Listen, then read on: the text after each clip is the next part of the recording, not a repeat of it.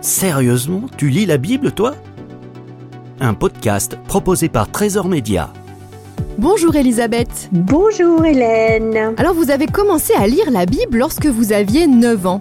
Euh, Aujourd'hui, à la retraite, euh, vous continuez de la lire chaque jour. Mais dites-moi honnêtement, vous qui l'avez déjà lu plusieurs fois et qui connaissez de nombreux versets par cœur, est-ce que ça vous apporte encore quelque chose de la lire? Eh bien, pour moi, la Bible, c'est un trésor inépuisable. Elle est ma nourriture. Je ne peux pas euh, m'en passer. C'est comme quand je mange du pain. C'est comme si je mange du très très bon pain et que je bois un breuvage délicieux.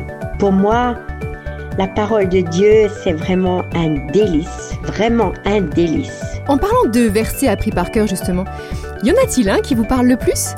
Eh bien, je ne peux pas dire que j'ai un verset préféré, j'en ai tellement que j'aime, tellement. Je suis incapable de choisir, mais j'aime beaucoup Ésaïe 53, le verset 4 et 5, où il est dit que Jésus a porté sur lui nos péchés et nos maladies et que c'est dans ses meurtrissures que nous sommes guéris.